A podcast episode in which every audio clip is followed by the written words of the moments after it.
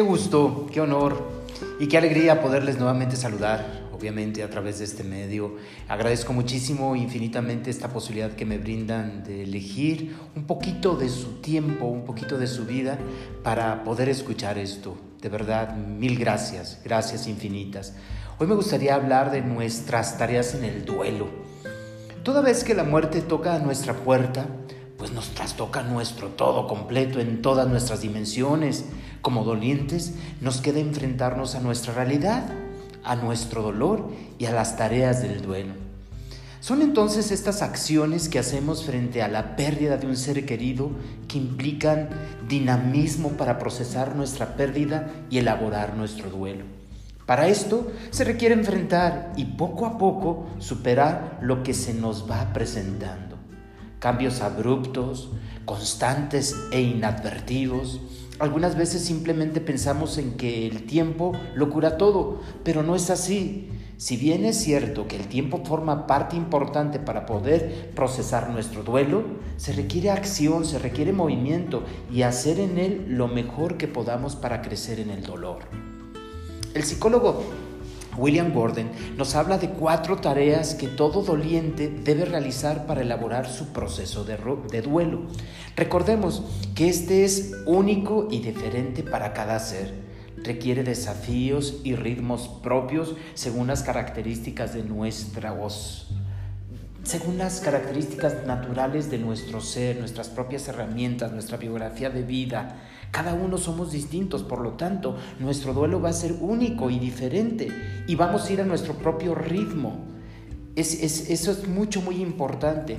Nuestro bagaje emocional y de contención sociocultural también es importante, de tal manera que vivir el duelo es implicar emociones, implicar pensamientos, implicar conductas y por supuesto significación en nuestra vida. Así, Warden sostiene que la teoría en la que plantea tareas ineludibles del duelo que nos requieren un modo lineal, sino que el doliente experimente acciones, reacciones, pensamientos, emociones para concluir una significación y en esta manera continuar muy a pesar de nuestra pérdida y seguir viviendo.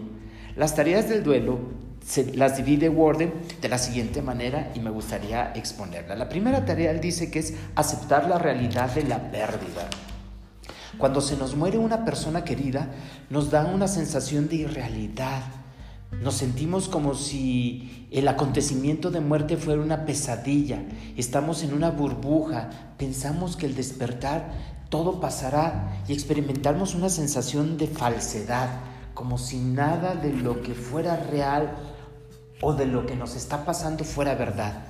Una impresión de que la muerte es reversible y que algo, vendrá a decirnos que es un error, que esto no es verdad, que es otra persona, que se equivocaron con nosotros, que es una falsa alarma y que es una mentira.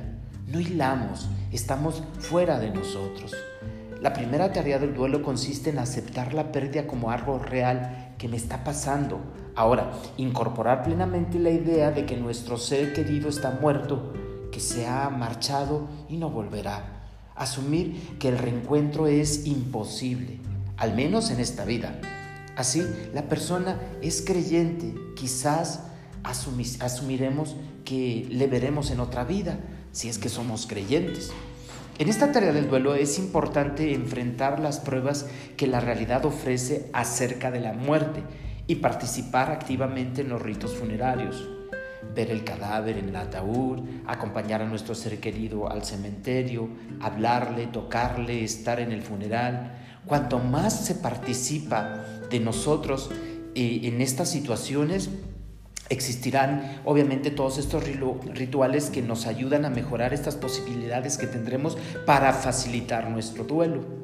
Hoy en día eh, la ritualización de la muerte pues ha perdido peso en nuestra sociedad y con, ello el duelo pues se torna un tanto más difícil y complicado de afrontar. Algunas personas no aceptan que la muerte es real y se, eh, se quedan bloqueados en la primera etapa el grado de negación, aceptación, puede ir variando desde una leve distorsión en la realidad hasta un autoengaño total que lleva a la persona a seguir su vida como si la persona muerta aún estuviera allí. Un pensamiento distorsionado puede amortiguar en un primer momento la inestabilidad del dolor por el impacto de la noticia recibida. Pero no es un mecanismo sano porque la evitación nos dificulta obviamente la aceptación de la pérdida y perdura en el tiempo. Y algunas formas de esa evasión se dan o pueden ser de la siguiente manera.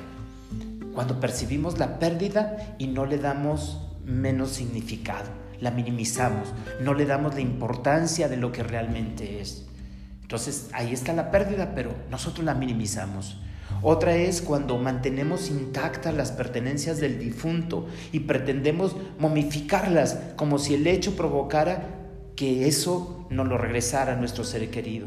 En el fondo, no las movemos porque esperamos su retorno. En este caso contrario, nos deshacemos de las pertenencias, la ropa del fallecido de forma abrupta e inmediata, con lo cual evitamos confrontar la pérdida y no, no, no, no damos el tiempo para asimilarla.